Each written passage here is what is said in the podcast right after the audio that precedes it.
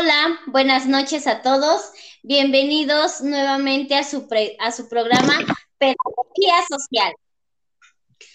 El día de hoy tenemos a dos invitadas que nos van a ayudar a hablar sobre un tema muy importante que se llama animación sociocultural. Eh, la primera invitada se llama Estrella Romo, es la licenciada Estrella Romo. ¿Cómo estás, Estrella? Hola, chicas, buenas noches.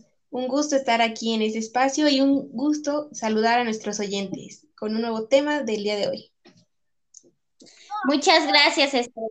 Gracias por estar aquí con nosotros, compartiendo este espacio. Gracias a ti, eh, por invitarme. Gracias. También tenemos a la licenciada Idalit Lemus. Hola, buenas noches a toda la audiencia en general que nos escuchan. Buenas noches, Estrella. Buenas noches, Inaí Hilario. Pues esperamos que este tema realmente sea de, de su agrado y pues gracias por la invitación. Muchas gracias, Ida. Bueno, pues vamos a comenzar. Em, ustedes, queridos oyentes, se preguntarán, ¿por qué hablar sobre lo que es animación sociocultural? Bueno, pues la animación sociocultural es de suma utilidad, ya que fomenta y prioriza la participación activa, la potencialización de las capacidades de los individuos mediante actividades lúdicas creativas e innovadoras, con el fin de que los miembros de la comunidad establezcan normas, valores y tengan control sobre sí mismos y sobre su propia a la vez que logren resolver conflictos que aquejan a lo que es su entorno social. Por eso es muy importante de hablar em, de este tema. Ahora, eh, si hablamos eh, de lo que es su definición etimológica, vamos a ver que em, en griego eh, la palabra anima significa alma, vida, sentido, aliento, estímulo. Y si hablamos en latín, animus significa movimiento. Entonces, animación sociocultural, estamos hablando que se encarga de estimular a los individuos para que tomen protagonismo de su propia vida. ¿O no es así, Estrellita? Así es, Ina. Hablando un poco más de las definiciones, la UNESCO define la animación sociocultural como un conjunto de prácticas que tienen la sociedad y que estas prácticas tienen como finalidad estimular la iniciativa y la participación de las comunidades en el proceso de su desarrollo y también en su mejora. Oh, muy bien. Me imagino que también debe haber una este, metodología Claro que sí. Eh, es la misma que se traduce pues en una intervención sociocultural, ¿no? En un territorio concreto que se desarrolla sobre todo durante el tiempo libre de las personas. Eso es muy importante, porque esto se va a dar, como aquí lo menciona, ¿no? Libre de las personas con la participación, obviamente, de los grupos y comunidades para el propio desarrollo y pues también eh, todo esto va conlleva a la transformación de la sociedad pues donde están inmersos. Es correcto. Eh, la ventaja de lo que es la animación sociocultural, como su nombre dice, es que se puede actuar desde el ámbito social, así como desde el ámbito cultural. Aquí lo que se pretende es satisfacer las necesidades tanto de las personas como de eh, los colectivos o la comunidad. Em, pero aquí debe de haber lo que es interés eh, desde el mismo grupo para, que, para poder participar para que quiera participar. Ahora, la sociocultural eh, desde el principio se desarrolló en un ámbito no formal y a través de lo que son las dinámicas, las actividades o los proyectos concretos desarrollados en un momento determinado. Pero eso no quiere decir que se tengan que desarrollar únicamente ahí también se pueden desarrollar en lo que es la educación formal. Así eh, es. De los tipos de educación, ¿y Dalí? Claro, mira, pues sí cabe mencionar pues que la educación pues no es, no es algo que se va a desarrollar con exclusividad en lo que es en la escuela, ¿no? O en alguna institución educativa, sino pues que se abra a cualquier momento y en cualquier lugar. Por eso existen, pues si conocemos tres tipos de educación, que viene siendo la formal, la educación no formal y la educación informal. Eh, si nosotros nos enfocamos un poquito en la educación formal, pues es aquello que se imparte en el sistema normativo de lo que es la educación, lo que nosotros conocemos como pues la escuela. Ahí es donde vamos a, se va a dar lo que es esa educación formal, ¿no? Eh, la educación informal pues va más allá, eso eh, viene siendo, que es la que se realiza pues de forma ya consciente, obviamente voluntaria, pero muy importante, fuera del sistema normativo. ¿Qué quiere decir? Puede ser mediante cursos de danza, mediante cursos de verano, deportes, etcétera. Y la educación informal, pues es esa adquisición de conocimientos, pero también de las mismas que realizamos de manera intencional y sistemática, ya sea la interacción con amigos o, por ejemplo, en este momento la interacción que nosotros estamos este, teniendo, pues va, lleva a una educación informal. Así es, Idalit. El aprendizaje lo vamos a tener en lo que es eh, toda la vida. A lo largo de la vida, nosotros nunca dejamos de lo que es aprender. Ahora, de nosotros va a depender el que explotemos o no el, el conocimiento que vamos adquiriendo. Eh, porque nos, de nosotros depende si lo profundizamos o dejamos que se quede como está. Obviamente sabemos que entre más conocimiento se puede mejorar lo que es nuestra calidad de vida, ya que la globalización últimamente nos pide estar mejor preparados.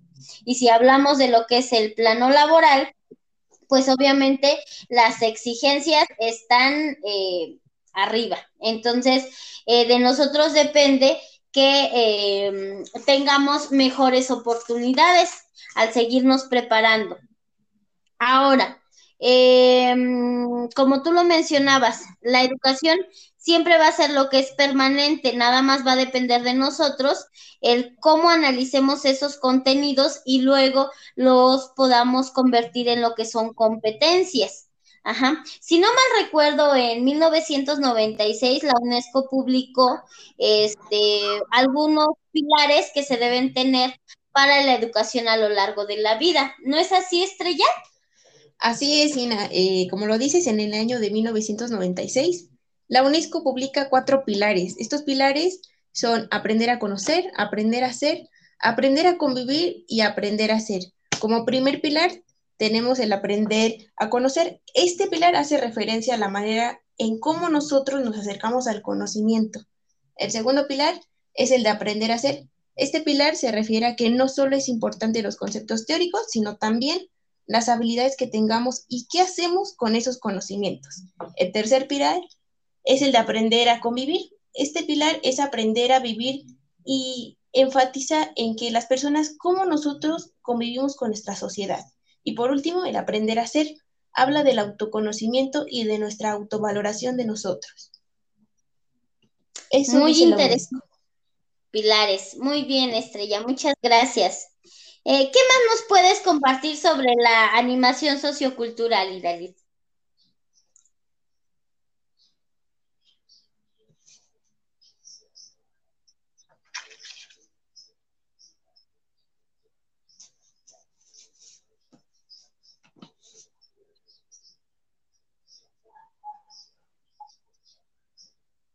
Me parece que está teniendo problemas Idalí. Así que, pues bueno, la animación cultural, yo te voy a responder, Sina, este, ya que este tema, pues conocemos un poco. Bueno, la animación cultural se considera también como una praxis con el objetivo de atravesar las fronteras de la teoría y de la práctica para que los individuos aumenten su autonomía, su libertad y su creatividad, así como también su expresividad. Se trata que cada individuo aumente su calidad de vida y gracias a este proceso de acción que sea eh, la acción sociocultural. Ok, excelente, muy interesante. Ahora podemos ver o tenemos por entendido que la animación sociocultural eh, se puede emplear en distintos ámbitos y em, lo que lo va a diferenciar o va a diferenciar de estas modalidades va a ser el enfoque que se le dé. Ajá. Por ejemplo, eh, existe lo que es la modalidad educativa, social, cultural y económica. Estamos viendo que cuando nos referimos a una modalidad educativa, eh, aquí las personas van a aprender de manera integral, pero van a ir apoyadas de un proyecto educativo sustentado. Y el educador va a ser la persona que sea el animador. Eh, este, este, educador pues debe de tener un sentido crítico, motivacional, debe tener desarrollo personal y debe de, estar muy bien orientado. Este método va a ser centrado en la persona y se puede actuar en universidades, universidades, residencias juveniles, centros educacionales y centros de ocio. Ahora, si hablamos de la modalidad social, aquí vemos que este, se va a tratar de atacar lo que son las desigualdades que existen en la sociedad. El objetivo principal va a ser em, favorecer a los que están, a, los que son menos agraciados. Aquí, pues, lo que se pretende es que haya un real, un, realmente un cambio social. Va a estar centrado en lo que es eh, alguna comunidad o un grupo vulnerable y este, se puede actuar en lo que son asociaciones y movimientos ciudadanos. Si hablamos de la modalidad cultural, aquí pues va a estar basada en lo que es la creatividad y producción de programas de intervención social y el animador va, va a ser encargado de desarrollar y gestionar textos. Ajá. Aquí pues solamente debe ser creativo y debe de haber como expresión libre eh, debe su metodología estar basada en lo que es la actividad y pues, se puede actuar en escuelas, en, escuelas de arte y expresión o, o algunos centros polivalentes. Ahora, si hablamos de la modalidad económica, pues aquí se va a pretender animar a grupos para que puedan acceder a el empleo. Eh, y si en este caso son este, empresarios o mini empresarios, eh, lo que se pretende mediante la realización de cursos o este, talleres puedan mejorar lo que es aún más sus ingresos. Ajá. Aquí esta va a estar su metodología centrada en trabajo y pues eh, mediante lo que son cursos de formación, autoempleo y talleres. Así es, Sina. Mediante estas modalidades que nos mencionas, eh, también se pretende que las personas promuevan ciertos valores, Mira, yo te voy a dar a conocer unos y a nuestra audiencia. Conciencia y sentido crítico. Estos valores tratan la construcción de ideas para que tengan sentido a la composición del pueblo pueda transformar. También la participación. Es importante resaltar que este valor es fundamental para lograr la obtención de resultados y, y para conseguir una democracia absoluta. También tenemos el valor de la integración.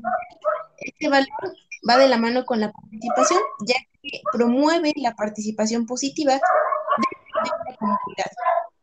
Por último, está la innovación. Esta es importante ya que su objetivo es proyectar nuevos conocimientos o comportamientos también que hagan avanzar a la comunidad. Como todo debe tener un objetivo, ¿no es así, Dalí?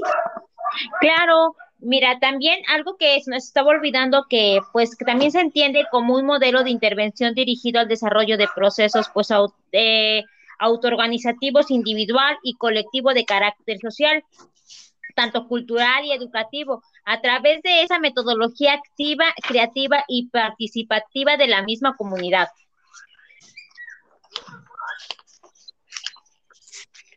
Ah, ok, muy bien. Eh, si no mal recuerdo, em, eh, se tienen que emplear diferentes este, objetivos, ¿no? ¿Perdón? ¿Se tienen que emplear diferentes objetivos? Así es. Sí, sí, sí, así es. Entonces, um, pues podemos encontrar que uno de los de, esos principales sería animar y dar vida mediante la motivación, obviamente a las personas para fortalecer su seguridad, valor y sobre todo el interés hacia la información. Pero, o sea, también cabe destacar que hay otros muchos dentro de este ámbito social y que estarían clasificados dentro de tres niveles que son de los que les voy a platicar un poquito. El primero vendría siendo el nivel personal, ahí va más como que se valora el potencial de, la, de las competencias y de cada individuo. También ofrece la oportunidad de intercambiar ideas, ofrece la posibilidad de expresarse libremente, Favorece que las personas puedan profundizar en cuanto a los conocimientos y las valoraciones de sí mismos. Facilita la responsabilidad y la conciencia de la persona en la sociedad. Eso es en cuanto a lo personal. Ahora vamos a hablar un poco de lo social. Aquí hablamos de que en lo social eh, suprime las diferencias que favorece a la discriminación, favorece las relaciones con iguales con motivo de facilidad a la igualdad, proporciona la convivencia mediante la aceptación y el respeto, fomenta la mejora de la calidad de vida y promueve la participación dentro de una comunidad. Y por último, tenemos lo cultural, que te maneja solamente dos puntos. El primero es promueve los valores, prácticas y elementos que dan sentido a los grupos sociales. Y por último, facilita la consolidación de la identidad de las personas componentes de grupos. Ok, muy bien. Em, sí, pues aquí se está refiriendo como a los distintos objetivos que va a haber dependiendo eh, a dónde se enfoque, ¿no? Ahora vamos a hablar un poco de lo que es su metodología. Em, aquí la metodología tiene que ser una, eh, o su intervención metodológica tiene que ser muy flexible y adaptable. ¿Por qué tiene que ser flexible? Porque debe de ser modificable en cuanto a las distintas necesidades e intereses del grupo social y debe de ser adaptable a lo que son los cambios que vayan surgiendo en la realidad de donde se esté llevando a cabo lo que es este programa. Entonces, esta intervención debe estar basada y creada desde desde la misma comunidad. Como sabemos, la metodología se aprende haciendo. Eh, la experiencia es lo que va a hacer que progrese y pueda eh, evolucionar lo que es el método. La, metodología va a ser eh, siempre lo que es un proceso de práctica y te vas a enfrentar con distintos problemas a los cuales tú debes ir buscándoles diversas soluciones. Para que podamos resumir esta metodología, lo vamos a hacer en cuatro puntos. El primer punto es que debe de ser basada en el avance. Es decir, no se puede improvisar en este punto, eh, porque eh, todo el progreso eh, debe de estar elaborado. Entonces, aquí no hay, no, no debe haber esta posibilidad de improvisar. Eh, el segundo punto es control ante imprevistos. Ajá, debe de haber una buena elaboración de la metodología para poder reducir lo que es el riesgo de imprevisión y facilitar una información verídica. El otro punto, pues como ya lo habíamos comentado, debe ser la flexibilidad y adaptación que deben estar presentes siempre, en todo momento. Y el último punto debe de ser llevar a cabo las ideas propuestas. Estas ideas eh, innovadoras, cuando nos surjan, es necesario introducirlas a un método de realización para que las podamos utilizar y así poder eh, proporcionar eh, un aprendizaje positivo y eficaz para dar lo que son otras oportunidades. Ahora, eso es en cuanto a los métodos, pero ahora, ¿cuáles son las funciones de la animación sociocultural? ¿Puedes pues hablar un poco sobre esto, Estrellita? Claro, Sina, mira, algo importante que hay que mencionarle a nuestra audiencia es que dentro del clima cultural podemos encontrar una gran variedad de funciones. Por ejemplo, la función de adaptación e integración social, que ésta se encarga de mejorar las relaciones y comunicación entre las personas. También está la función económica. En esta función se pretende favorecer la cohesión y el crecimiento a los objetivos comunes que envuelven la integración de la comunidad.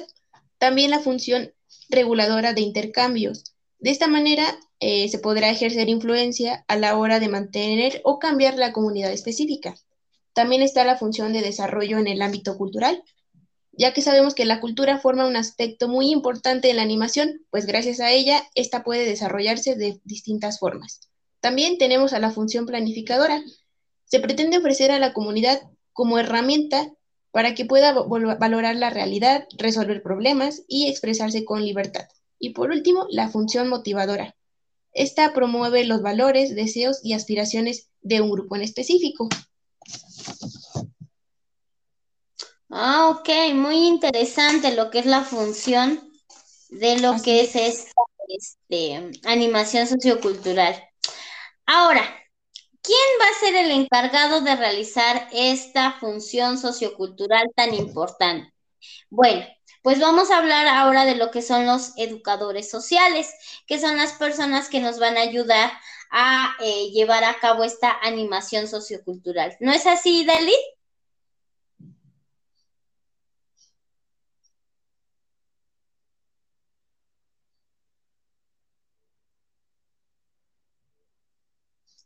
Creo que Idalit volvió a tener problemas con su audio. Ok, bueno. Estamos hablando que lo que son los eh, educadores sociales son las personas que nos van a ayudar apoyar y son las personas que ayudan, apoyan y protegen a las personas vulnerables o en riesgo. Ajá. Y van a intervenir y van a mediar en diferentes entornos, acompañando a las personas a mejorar su realidad. Eh, la formación de estos educadores sociales debe de ser humana, pedagógica, técnica y sociocomunitaria. Y su intervención debe de estar apoyada desde proyectos concretos, sociofamiliares, eh, incidiendo a lo que son aspectos cognitivos, afectivos y sociales, eh, desde el entorno de la familia o del niño. Ahora, un educador social eh, tiene lo que son diferentes funciones. Eh, así es, mi estimada amiga Sina. Ajá, te escuchamos. Perdón, es que mi, eh, tengo un poquito de problemas de conectividad, pero bueno, ya estamos de regreso.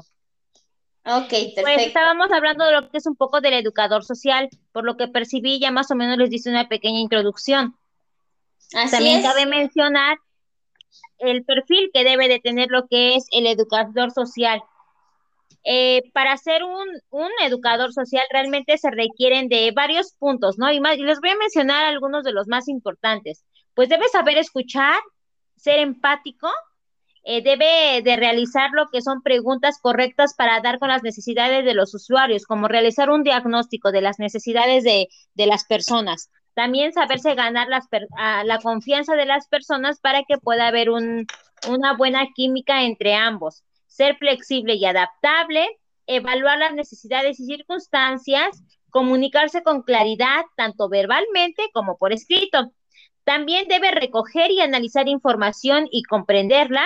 Lo más importante que yo siento es que debe de ser observador, interpretar las situaciones e identificar los problemas, porque muchas veces nos podemos encontrar frente a una sociedad pues que desgraciadamente no tiene como que esa fluidez para decir qué es lo que está pasando. Entonces ahí es donde nosotros como educador social debemos de aprender a observar e identificar esas necesidades. Trabajar, eh, trabajar a presión y tener una actitud positiva al enfrentarse con dificultades ser capaz de tomar decisiones difíciles. O sea, yo siento que aquí ya el educador social debe de ser un buen líder para que también eh, en el ámbito donde se le desarrolle se integre, haya esa confianza y esa mm, química para que se puedan resolver los, los necesidades de las personas. Ok, muy, muy buena aportación. Muchas gracias, Idari. Ahora vamos a hablar un poquito sobre lo que son las funciones del educador social. Pues estas funciones siempre van a estar orientadas a la supresión o reducción de factores de inadaptación social.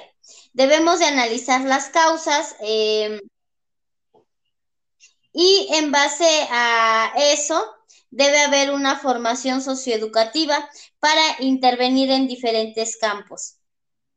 Eh, las principales funciones de lo que es el educador social va a ser la relación eh, que de confianza que establezca con las demás personas. Debe también de eh, familiarizarse con los problemas que está teniendo y en base a sus necesidades debe de proporcionarle la ayuda necesaria. También debe visitar a los potenciales usuarios que puedan ser educadores sociales debe ofrecerles eh, asimismo consejos, recursos prácticos y apoyo emocional. También debe ayudar a lo que es la atención domiciliaria de algunas personas que tengan lo que es este, dificultades, como por ejemplo lo que son personas que tienen algunas discapacidades. También se les debe acompañar en lo que son trámites administrativos em, y también se debe evaluar las necesidades para poder concertar servicio, algún servicio que estén requiriendo, pues primero se tiene que evaluar esas necesidades y luego poder brindarles ese servicio para poder canalizarlo. Además de que siempre debe de estar coordinado con otros departamentos. Eh, otra cosa muy importante es que según el ámbito eh, en el que se desenvuelva este educador, este educador social, son las funciones que va a tener. Si el educador social se desenvuelve en lo que es la protección a la infancia, pues aquí él se va a encargar de detectar el ausentismo escolar y los problemas de fracaso que pueda haber y ya en base a eso se deben buscar estrategias y, y recursos para poder mejorar esta situación. Ahora, si se va a, em, a lo que es intervención con personas diagnosticadas con enfermedades mentales o adicciones, aquí lo que va a hacer el educador social es ofrecer apoyo, planificar actividades y realizar eh, gestiones que permitan que estas personas puedan acceder a los servicios que les están haciendo falta. Si nos vamos a lo que es eh, coordinación y apoyo en pisos tutelados, aquellos se van a encargar de alojar personas con enfermedades mentales. Ajá. Y si nos vamos a lo que es la intervención en hospitales y centros médicos, aquí van a ayudar a las personas enfermas, así como a sus familiares. Eh, es muy importante mencionar que estos eh, educadores sociales deben de trabajar estrechamente también con otros profesionales. Pero también es muy importante que cada educador social debe de tener sus objetivos bien marcados. ¿O no es así, Estrella? Así es, mi estimada Sima, Sina, perdón. La labor social tiene diversos objetivos. Por ejemplo, facilitar las relaciones entre miembros del mismo grupo social, posibilitar el crecimiento personal y, como decías, comunitario, afrontar problemas de desequilibrio social, también potenciar recursos personales, así como también potenciar el desarrollo y uso de recursos comunitarios. ¿Para qué? Para el bien de esta comunidad. En resumen, el objetivo de, la labor social es ser un agente de cambio social. Ah, perfecto. Pero me imagino que igual debe, eh, bueno, hace un momento Idalit nos hablaba sobre el perfil profesional, pero también debe de tener ciertas y si no tiene desarrollarlas, ¿verdad? Eh, Exacto. Así es. ¿Competencias quieres mencionar, por favor? Pues mira, Esina, este, un educador social debe tener una actitud positiva, debe ser organizado, también debe tener la capacidad, esto es muy importante, de ganarse la confianza de los demás, debe saber tratar con personas agresivas tiene que ser empático y sobre todo considero que es importante que sepa trabajar en ¿O tú qué opinas? Claro, aparte de esas eh, competencias, yo considero que también debe de ser tolerante, debe ser responsable, perseverante, paciente, observador, flexible, entregado, eh, debe de ser muy comprometido con lo que hace y debe de tener esa habilidad para gestionar los conflictos y poder resolver los problemas. Además de que debe de tener esa habilidad para comunicarse con las demás personas y debe saber tratar con las difíciles o muy demandantes. Entonces, considero que tienen un, gran eh, un gran manual de competencias, como lo estamos escuchando, ¿verdad? Así es, muy compañera. Bien. Ahora, eh, hemos llegado a lo que es eh, el final de este tema, pero no quiero despedirme de este, de este espacio sin antes escuchar sus conclusiones con respecto a este tema. Eh, ¿Qué nos podrías concluir tú, Estrella? Pues mira, Sina, este, la animación subcultural para mí es un conjunto de técnicas sociales que están basadas en una pedagogía social participativa y que ésta promueve prácticas y actividades voluntarias con la participación de la población, la cual se desarrolla en comunidades y este eh, tiene como fin el mejoramiento de la vida de los habitantes. Muy bien, excelente conclusión. Em, y Dalit, ¿qué conclusión le podrías dar a nuestros queridos radioescuchas? Claro, compañerita Estrella, pues también cabe mencionar pues que de alguna manera, este, perdón, manera todos estos temas que acabamos de abordar pues forman parte, ¿no? De la vida diaria y todo, todo es eh, a un beneficio de una mejora, ¿no? De, nuestra calidad de vida. Entonces, estas actividades eh, se van dando, pero sin alterar nuestro ritmo de vida, puesto que ya son fuera del trabajo y fuera de las escuelas. O sea, que esto se va a ir desarrollando sin afectar nada nuestro, nuestros espacios o nuestros tiempos, que es lo mejor, ¿no? Porque a veces muchas personas estamos ocupadas o por eso luego no llegamos a participar, pero aquí no hay excusa de querer hacer un buen labor ya fuera de nuestras actividades diarias. Así es, este, Idalit. Muy bien, muchas gracias. Eh, pues, como ya lo mencionaron, pues la animación sociocultural funciona como una excelente herramienta para poder potencializar las competencias de cada persona, fomentar la participación de una forma creativa y activa, desarrollando estrategias lúdicas y trabajo en equipo para que las personas puedan interaccionar con otros. Entonces, eh, hasta aquí con lo que es el tema de eh, animación sociocultural. Agradezco a nuestras invitadas el haber eh, podido compartir con nosotros lo que es este tema. Muchas gracias, Estrella. Gracias a ti, Sina, por invitarme aquí en este espacio. Gracias, Ida, y gracias, querida audiencia. Gracias. Muchas gracias, Idalit, también a ti por haber estado aquí con nosotros. Igualmente, gracias, Sina, gracias, compañera Estrella, y pues al público que se dio ese tiempo y ese espacio para podernos escuchar y llevarse algo nuevo, algo diferente. Ok, muchísimas gracias entonces a todos, queridos oyentes. Gracias por haber eh, sintonizado este espacio. Ya saben que nosotros hablamos temas que ustedes nos proponen y eh, esperamos sus comentarios para lo que son eh, nuestros siguientes temas. Que tengan una excelente noche. Hasta luego. Hasta luego. Adiós. Adiós. Adiós.